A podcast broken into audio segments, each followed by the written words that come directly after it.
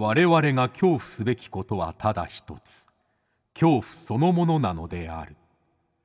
この番組は事故物件住みます芸人松原谷氏が恐怖の本質を探求すべく各界の道を極めた人々と恐怖について語らいます。松原谷氏の興味津々。ご一緒に恐怖の感性を磨きましょう。皆様明けましておめでとうございます。松原谷志です。さあ、えー、今年も興味津々。2023年も続いております。昨年に引き続き作家実は怪談収集家の松村新吉さんに、えー、来ていただいております。前回はですねまあ昨年ですか。まあ本当怪談収集の話と、まあ、怪談についての話いろいろ聞いたんですけれども今回2023年一発目タヌキの話です。もうタヌキ盛りだくさんでお送りしたいと思います。はい。めでたいのかめでたくないのか分かんないですけれども。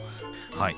徳島県にはなぜタヌキがいっぱいいるのか。てかなぜ徳島はタヌキ推しなのかっていう話と。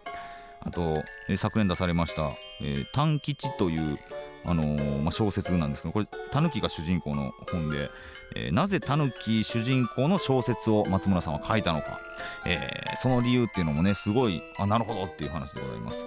ということで、えー、番組をリアルタイムでお聞きの方はぜひ「ハッシュタグ興味津々」興味の今日は恐怖の今日で、えー、感想などつぶやいてくださいそれではお聞きくださいどうぞ。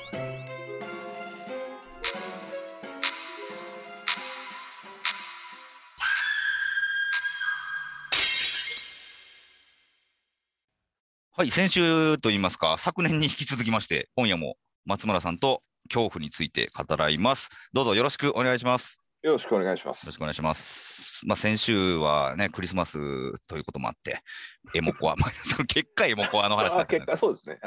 はい、結果あ、クリスマスっぽいなっていうまあまあ、まあ、見ようによってはね。はい、はい。はい、えー、もうこれ本日というか、もう、まあ、じ放送してるのはえー、もう1月2日になっちゃってるんですけれども、まあ、はいはい、2023年新年一発目ということでございまして、はい、はい、やっぱりこのタヌキの話をね、聞かせていただき、聞かせていただき、あのー、昨年ですね、7月に化けタヌキの、えー、こちら、短吉という、はい、新刊を、はい、ありがとうございます。はい。はい、刊行された松村さんなんですけど、こちらが、まあ、怪談本ではなくて、徳島県を舞台にしたこの化け狸の、まあ、物語、小説になるんですかね。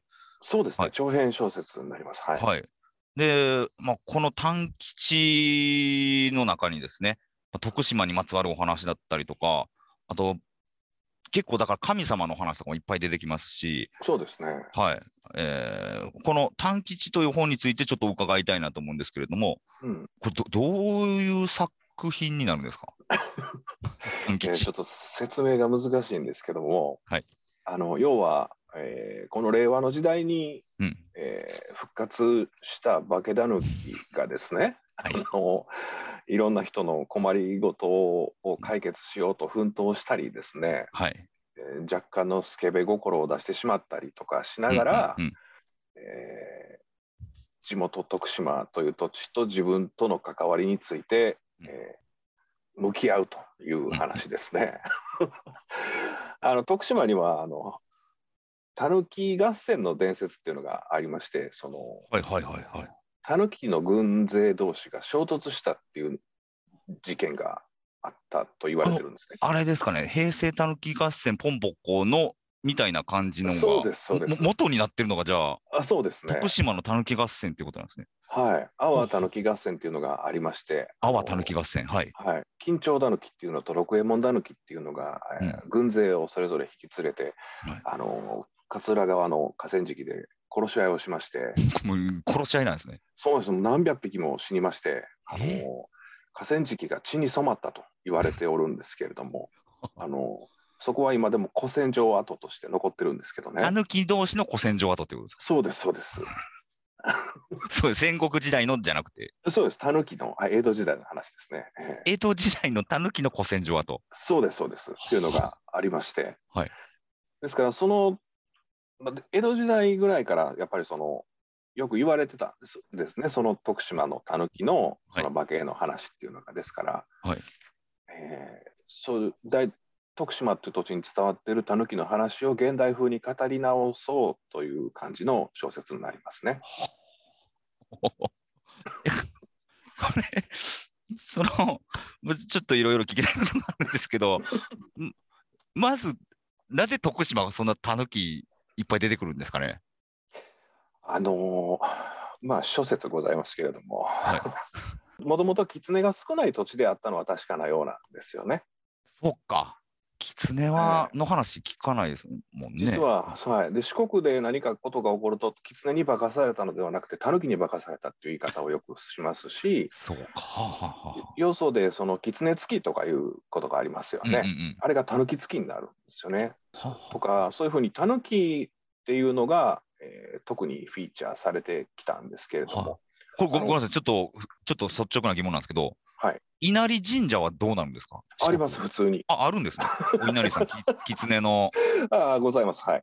普通にお稲荷さんございます。お稲荷さんはあるんですね。あります、あります。ですから、あのそういうじ神社というよりも化け狐みたいなもんでしょうな。あのよく言うキュービの狐みたいな、そういう化け狐の類が、えー、いないと。なるほど。という解釈なんですね。そうです。これがそのどうしてそうなったのかっていうのはもちろんいろいろ諸説あって、うんうん、中にはその弘法大師空海が空海があの88箇所作ったりしましたからね。そうですよね、四国は。香川県の出身なので、あの人は。ね、ですから彼が、えー、悪いことをする狐にもうお前たちはこの四国から出ていけと。空海が追い出したんですか？空海が、はい、出ていけと。で、もともと住んでなかったんじゃなくて？そうです。でも、ただ追い出すだけではあれだから、もしこの島にね、はい、四国っていう島に黒金の橋がかかったら戻ってきてよいと。なんやなんやはいはい。鉄製の橋ですね。だから、はい、平安時代の人ですから、あのそんなありえへん話なわけですよ、そんなもん。絶対後から作ってますよね、誰か。黒金の橋。まあ、それがかかればいいという話をして、はい、狐たちは仕方なく出ていったっていう。言い伝えとかもあったりして、だから、そのぐらいタヌキの国として、はい、自分たち、自分たちが四国に住んでる人たちは認識してると思います。はあ。なるほどな。ごめんなさい、お稲荷さんでちょっとお話遮っちゃったんですけど。いやいや、とんでもないです。まあ、もう狐がいないっていうところから、まあ、本当にタヌキが、ね、四国の人たちにとってはめちゃくちゃメジャーになってるっていうことだと思うんですけど、実際、タヌキはいるんですよね、野生のタヌキは。もちろんいます。もちろん野生のタヌキはそこら中で、えー、うろうろしてますし、はい、あのその辺の川でも山でもどこ行ってもいるんですけど、うん、あの多分ちょっと珍しいかなと思うのは、あの祀られてるんですよ、タヌキたちが。タヌキが祀られてる？タヌキの祠みたいなものがそこら中にあるんですよね。タヌキの祠っってみないですね、関西では。タヌキの祠として、うん、えー、ここにはタヌキが祀られておるというふうに言い伝えられてる祠がいっぱいあるんですよ。で、その辺の人は何気なくそこに手を合わせるわけですよ。それこそお稲荷さんに手を合わせるように。ほほほほだから、信仰という形でタヌキたちは、この徳島とか四国にも残ってるんですよね。へえ。確かに、あんまり聞かないですね、たぬき信仰って。面白いな。でもそんな徳島、たぬき大大好きって言ったらあれですけど、たぬきがいっぱい、いや、たぬきのこれいっぱいある徳島で、この短吉、はい、この作られた、このきっかけとか、なんでこの小説として書こうと思ったんですか？やっぱり階段を十何年ずっとやってきまして、うん、あのもう嫌気がさしていましたので、去年言ってましたね。ええ、もうあの怖い話は書きたくないという気持ちがすごく強かったんですよね。で今度はあのみんなで笑顔になれる話を書こうじゃないかと。はいはいはいはい。みんなに笑ってもらいたいという気持ちでね。いあの松村さん、すごいいい人ですね。そうですか、ありがとうございます。あの、はい読んだ後にその嫌な気持ちになるんじゃなくてあの、はい、みんなが笑顔になるようなそんでちょっとこうなんでしょうね。神社行って手合わせる時に何かちょっといつもより一歩深く考えたりできるような話にしたいなと思って、はい、えー、短吉を書きましたね。あそれってやっぱこのなんかなんとなく暗い世の中になってきた2020年からのコロナだったりとか、うん、まあ、うん、ね、去年の戦争だったりとかも、なんか影響はされてたりしますか？やっぱり世相っていうのは大きく影響してくるもんだと思うんですけど、うんうん、あのあの場合は、その根が下手れなこともありまして、あと、すごく庶民的、庶民なので、小市民なので、はい、あの世の中に物申すというよりも、うんうん目の前にある幸せを大事にしようという気持ちが大きいんですよ。はいはいはいはい。ですから、この短吉という話でも、そのすごくご近所、ご近所事件というかですね。そうですよね。いいっすよね。えー、もう話は徳島市内だけで解決してますし、あの すごく小スケールなんですよ。でも、その小スケールの中にも、泣きも笑いも怒りもいろんな気持ちが込められる事件が起こりますから、はいはいはい、その大きな対局を見て気持ちが暗くなるよりも、目の前にある問題をに立ち向かって一つ一つ解決していくっていうことで前に進めるんじゃないかなという、はいはい、そういう気持ちがですから余計ミニマムな視点になりましたね。世界を救うではなくってことですね。そうですね、隣にいる人を救うみたいな。ああはあはあはあ。すごい印象に残ってる、えー、これ誰の言葉だったか、蛇の言葉だったかな。あの、蛇とかウサギとかもいっぱい出て。ああ、お読みいただいたんですか。ありがとうございます。はい。あのー、人間の仕業というか人間あ動物園に行く話がすごい面白いなと思って タヌキたちが動物園に行く話が、はい、でなんかそのタヌキがタン吉が、うん、その動物園で閉じ込められてるタヌキを逃がしたろうかなとか、ちょっと、うん、思ったりしてたところを、うん、いややつらはやつらであの人間様に環境を整えてもらってうん、天敵もいないし、ご飯ももらえるから悠々自適やでみたいな。そうですね。会話をしてて。はい。はい。なんか、その、ね、にものすごく哲学的なことをその後なんか、いや、人間が作った環境か、うん、自然が作った環境かの違いなだけであって、うん、そのそそもそも人間が作った環境っていうのも人間自身も自然の一つだからそうですね。あの人工物も自然だよみたいなことをなんかそうです。これはワイワイの考え方なんですけど、うん、あのまあ、もちろん たくさん異論は皆さんあると思うんですけど、ね、ワイの中では人間も自然の一部なので人間がやったことも全部自然だろうと思ってるんですよ。だから、うん、人間が何か自然に対して行う悪いことっていうのははい、結局のところ山火事とか隕石の墜落とかと同じレベルの話ではないのかなと思ってて、だからそのぐらい逆に人間を特別扱いするべきではないと思ってるんですよ。単なる、単なる、えー、とちょっと頭のいい動物っていうだけのことなので、はいはいはい、あのビーバーがダム作って川をこう流れを変えてしまったりするじゃないですか。だから、はいはい、あの普通に自然をそうやって歪める動物っていうのはいますから。ビーバーは自然歪めてる、確かに。歪めます。はい。だから同じなんですよ。大差ないんですよね。はいはいはい。大きい目線で見れば。だから、えー、あくまでも自分たちの都合で自然を守ろうとか言ってるだけであるっていうのをちゃんと自覚してほしいっていうのは大きくあって。うん、そう。すごいそれってものすごい大きなことをものすごい小さな範囲で会話してるっていうのがうん。面白いな。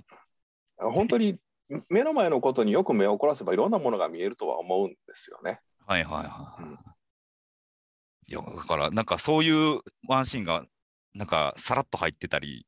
ありがとうございます。なんかでもやっぱりこの、まあ、怪談好きだったりなんていうんですかね神話とか民話とか好きな人が読むと、あああの神様出てきたとか、この神様出てきたとかも、あるかもしれません。ちょっとオタク心くすぐるところもしっかりあって、はい、いや、面白いなと。ありがとうございます、光栄です。はい。今回、小説というのは初めてですか？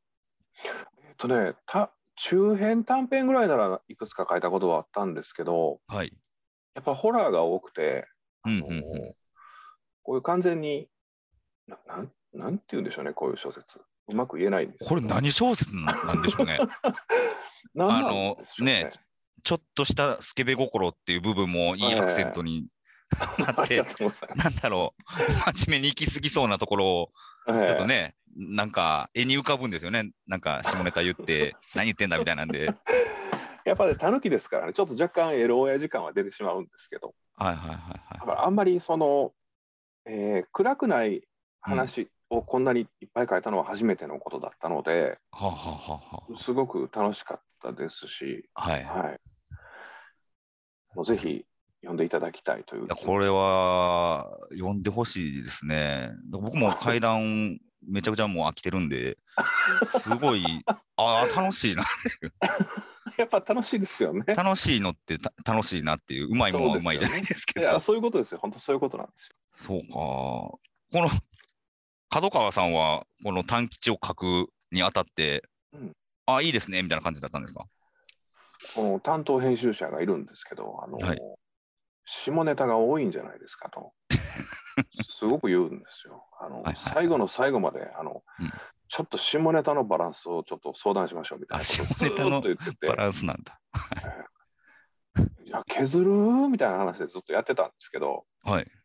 本が出来上がってきて、帯を見たらですね、あのうんこれはいい金玉って書いてありましたね。あ、この炎上父さんの。炎上さん、炎上さんが帯文くれたんですけど、はい。これはいい金玉散々、散々ワイに下ネタ言うといて、帯それでいいの？っていうのが、あの非常にワイはあの今でも根に持ってると思うんですけど、まあ、なんやろうなとは思いますけどね。ええこれはいい金玉っていうのはななどういうことなんだろうっていう。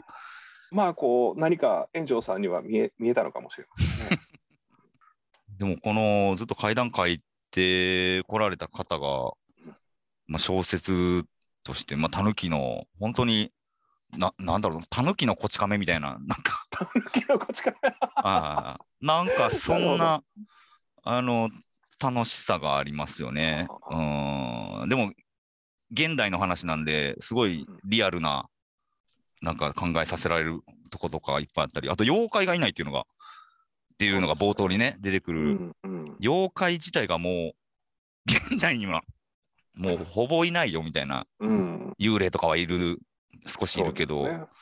なんかそういうところも今の世の中にはもしかしたら妖怪っていた方がいいのかもなって思わせ思そうですね。うんうんやっぱりこう妖怪を本気で信じている人っていうのはそんなにも今の時代多くはないだろうとは思うんですけどね。はいでも、なんだろうな、幽霊の話は皆さん普通に信じるじゃないですか。はいだからその違いって何だろうなっていうのはすごく。確かに妖怪はうん信じないのに幽霊は信じるの違い。うんうん。だからなんだろうこれ結局、妖怪は創作物だっていう認識が頭の中にあって、はい。幽霊はでも本当にある、自然にあるものだっていうふうに思っちゃうんでしょうから、その、人間が作った創作物だから存在せえへんっていう考え方についての、うん、疑問というか、本当にそうなのかっていうのが、割と、まあ、ややこしい問題なんですけど、これ、うんうんうんうんうんうんうん。この短吉の大きなテーマの一つでもありますね。はいはいはい。なんかそんなことを短吉自身がちょっといろいろ考えながら成長していくっていうのもなんか面白いですね。短吉成長していってるやんみたいな。そうそうですね。タヌキも成長できますから、我々も成長しないといけませんねと。いうので、これは本当にワクワクしながらね、読める本だと思いますので。ありがとうございます。はい。なるほどな。でも確かにそうなんですよね。幽霊は救いようのない話が多いというか、うん。うーん、なんか実際に人が死んでるからなんでしょうけど、うん。でも妖怪も民話だったり古い、ね、時代の話も、もちろん人が死んでてそれが妖怪になってっていう話はいっぱいあるんだけどありますね。時代が遠いからなんか全然リアリティがなくて重くならないとかがああったりもするのかもしれない、なんかそういうの考えたらきりはないんですけどうん。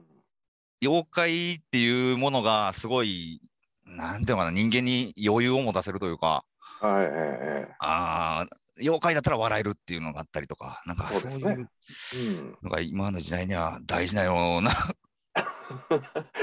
気がするっていうのを考えさせられます。はい、結局、短吉っていうその化けタヌキも妖怪の一種といや一種なので、そっか、化けタヌキですもんね。えー、化けタヌキっていう存在が一匹いることによっていろんなことがそのうやぶやになってしまったりこう、うん、笑って許してしまったりとかそういうニュアンスっていうのは、うん、やっぱ昔もそうだったと思うんですけど今も全然重宝していいもんじゃないかなと思いますね。はいはいうん、確かになこのやっぱ徳島ご出身だから書ける部分っていうのがいっぱいあるかなと思うんですけど、うん、徳島妖怪多いですよね。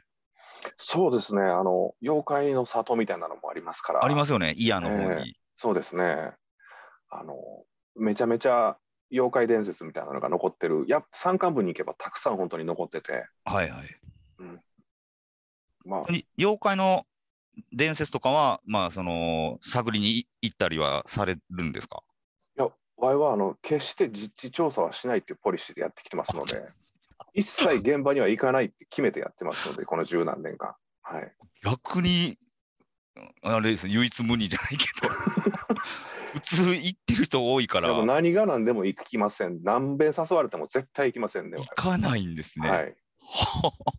怖いじゃないですか。あ、ほんまに怖いんですね。いや、ほんまに怖いですよ。ほんまに怖いですよ。妖怪でもダメなんですか？ダメですね。あの、マジでね、あの特にその、あれですよ、そういうさまさに妖怪の伝説が残ってるようなところの山間部の方に行って、はい、夜中に建物を出て自分の車まで歩こうとしたんですよ。もう電気がないので、うん、自分の手も見えないし、自分がまっすぐ立ってるかどうかもわからんような闇を体験したことがあるんですよ。はいはいはいはい。山の中って本当にあっちの方で。ああいうところを歩くと、本当にね、あの人間が死んだ結果現れる幽霊じゃない、もともと何かそういう暗闇にいる何かみたいなのの存在を一瞬感じるんですよ、マジで。もののけみたいなことですよね。ええ何かありえへんもんがおるかもしれんっていう感じを一回味わったことがあって、はい、もう絶対山には行かないと決めてますね。それ懐中電灯を持ってたとしてもですか？そうですね。あその時はあのまたガラケーだったんですけど、ガラケーがあったから、はい、足元照らして 歩いていたんですけど。ガラケーのライトで、はい。えー、もう絶対だから行きませんね。妖怪も怖いです。闇の恐怖を体験したから。ええー、無理ですね。そうか。ものすごい怖がりなんですね。じゃあ。まあでも、恐怖って人間の本能で、これ以上言ったら生命の危機に関わるっていうのを、このからストップさせてるっていう可能性もあるわけじゃないですか。そうですね。松村さんにとっては、それが本当にストッパーなのかもしれないですね。怖いっていう、怖がるっていうのが。うん、きっとそうだと思います。で調べる分はいろいろ調べられてるんですかね。徳島の妖怪。うん。現場に行かなくていいなら何でもできます。本を読むなり人から話を聞くなり、何でもどんどん調べるんですけども、はい、とにかく自分自身がその危険だというニュアンスのところへは絶対行かないと決めてて、うんうん、だからおいそれとそういうところに行ってしまう人たちのことがむしろ少し怖いですよね。リミッターがないのかなというか。まあね、選手もおっしゃってましたけど、黒木主さんみたいなね。そうですね。リミッターない人。まあ、谷さんもそうですよ。僕もリミッターはだんだんいける範囲が広がってきてるっていうだけで、別に僕は、あの、自ら追いやってるわけではないんですけど。いや、でももうだいぶゆるゆるになってませんか？ゆるゆるにはなってきました。はい。でもそれは、あれなんですよ。怖いと思わされてるのが嫌っていう反発でもあるというか。おおなるほどね。なんか、怖いから行っちゃダメって言ってるところの怖い理由を教えてもらえてないっていうか、うん、行ってみて、あだから怖いんだっていうのが分かったら、うん、あ、もう行かないようにもするし、うん、いや、まだ行けるやんって分かるしとか、その好奇心ですね。それは非常に危険な好奇心です、ね。あ、まあ危険ですよね。確かに。それは危険ですね。はい、いつか、まあ、足滑らすこともあるかもしれないけど、なんかその、勝手に決めつけられてるのが嫌やなっていう、自分の足で知りたいなっていう、あれですかね。うん。いや、すごく探求心が溢れるのは素晴らしいことなんですけど、どうかお気をつけください。そうですね。ちちち、まあ、確かに、確かに、あっていうことはあるかもしれないですからね。えー、あの、なんだかな、タヌキも怖いタヌキいるじゃないですか。そのイヤのそれこそ、あれなんだったっけ、妖怪、なんか道の駅のところで。はいはい。首吊りタヌキとか。あ、そうです。ブランブランしよう。ブランブランしようっていう妖怪がめっちゃ怖くて。あの普通に人殺したりするタヌキいますからね。やばい。そうですよね。ええあれ、首吊りタヌキですよね。ブランブランしようって。そうですね。首をくくらせる。あ、そうそう。ブランブランしようよって声かけてくる。めっちゃ怖いやんっていう。たぬきも怖いですし、天狗とかでもあの人間を引き裂いて木に引っ掛ける天狗とかね。めちゃ怖いじゃないですか。普通に怖いのいるんですよ。人殺しの妖怪いますから。めっちゃ怖いやん。惨殺ですよ。惨殺してくる。平山先生の世界ですよ。本当に。危ない。ね、危ない妖怪っていうのも見ますね。妖怪だから大丈夫って思ってたら、いや、もう、えぐい話いっぱいあるやんっていうのも。そうですね。えー、ありますよね。面白いとこですけどね。はい、じゃあ、そんな、まあね、怖いのが苦手な松村さん、今後ですね、この挑戦してみたいなっていう、これから、まあ、どんな作品を作っていこうかとかありますか？そうですね、やっぱり、あの、短吉を書かせてもらえたことで、あの、うん、もっとそのタヌキの話をもっとさらに前面を押し出したいなという気持ちがいやいいですね。ありまして。ですからあのその阿波たぬき合戦という話がこれ結構古い話なので、うんうん、その江戸時代とかのものなので、うん、えー、講談本とか読みやすい媒体媒体であまり残ってないので、はい、あの現代的にちゃんと語り直して長編小説にしたいなという気持ちがあって次はそれを書きたいですね「阿波たぬき合戦」なるほど。現代版「阿波たぬき合戦」をちゃんと現代風に。はい、でもっと皆さんに徳島のことを知ってもらってたぬきっていう存在を、に興味を持ってもらいたいなとああ、ね、やっぱ徳島はいいところですか？まあ普通ですね。普通なんですね。まあ住んでたら、そっか。ええまあ、でも、すごく住みやすいですよ。あはは普通に平和ですし。なるほどな。やっぱタヌキをちょっと、なんて突き詰めていくと。そうですね。しばらくタヌキと一緒に。ああ、いいですね。じゃあ最後の質問になるんですけど、ズバリ、松村さんにとって最も怖いもの、一番怖いものっていうのは何でしょうか？さっきの話に少し戻りますけど、やっぱりその谷さんがおっしゃってたような、その好奇心ですかね。あの好奇心が怖いってことですか？怖いですねあの。自分自身の中にももちろんあるんですけど、はいはい、あの嫌なこととか悪いことっていっぱいあるじゃないですか、世の中に。はい、知らない方が良かったこととかあありますね、はい、知るべきではなかったこととか、はいはい、そういうのを覗こうとするんですよね、人間は。うんうんうん、どこまで行ったら危ないかっていうのをその、うん、自分自身でも分かってなくてついつい、えー、見てみようとか、はいはいはい行ってみようとか、うんうん、だから自分で自分の身を危険にさらすことっていうのがとても多いんですよ、うん、人間って他の動物に比べて。はいはいはい、ですからそういうそういうのって結構バグじゃないかなとは思ってて。ほうその人間の脳のその危険に寄りすぎるっていうか、で自らネガティブな方へ、えー、働かせようとするみたいな。だからもっと楽しいものを見ようよっていうのが我の言いたいことですね。もう怪談本とかええんちゃうかっていうことですよ。いやまあたまにはね安全圏で読む分にはいいんですけどね実際に行くとかは本当ダメだよっていう話ですね。ああ。だからこれ十数年書いてきたからこそたどり着いた現時点での答えなのかもしれないですね、そう考えたら。人間はバグってますよ。バグってんだな。うん、あれですかね、あのー、あれ、辛さって味じゃなくて痛さらしくて、あそうですね。なんかなんか話あるじゃないですか。で、それがだんだんアドレナリン出して気持ちよくなって、それをエンドルフィンが出てきて、でもエンドルフィン出たら、どんどんどんどんこのなな再現なくなっていくから、うんうんうんうんどんどんバグっていくというか恐怖も同じことが言えると思いますよ。どんどんエスカレートしていきますしね、求めるものが。どんどんえぐいもの、怖いもの、グロいものを求めるじゃないですか。確かに、まあ、でも本当、その傾向はあるなとは思います、すごい、今の YouTube とかは。YouTube とか YouTube とかどんどんサムネとタイトルがえげつなくなって再生回数稼ぐために、なるほどね。だから、うん、冷静になった方がいいんじゃないかという気持ちですね。確かに。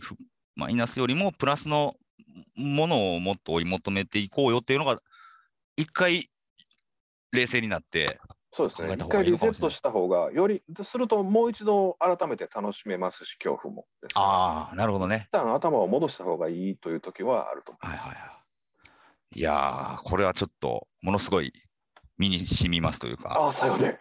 そうやなって思いますね。ああ、そうですか。確かになと思います。はいということで、えー、松村新吉さん、2週にわたり、えー、年をまたぎ、はい、はい、お話をしていただきました。どうでしたか、今回、ご自身で何か思ったこととかって、発見とかってあったりしましたか？そうですね、冷静に考えると、ちょっととんでもないことを言い過ぎたんじゃないかという気持ちが今、今更ながらしてきたんですとんでもないことですか？いや、でも、僕は、あの、やっぱ、すごい素直というか、正直な方だなっていうのが。ああ、さようですか。はい。で、それが、なんか、短吉とも通ずるなっていう感じが。いや本当にね、あの呼んだ人がね、友達とかがね、これお前だろって言うんですよ。はい、ああ、そうですよね。そうか、今分かりました。みんな言うんですよ。みんな言う松村ワイではないですけど、えワイではないですけどね。えー、ない。ワイの要素は入ってるかもしれませんけど。はあ、はあははあ、いやでも、なんか、新しい発見だったなっていう恐怖を探求する番組で恐怖から逃げていく人の話を聞くっていうのは 面白かったです。はい、ということで、えー、2週にわたり松村新吉さんお越しいただきました。どうもありがとうございました。ありがとうございました。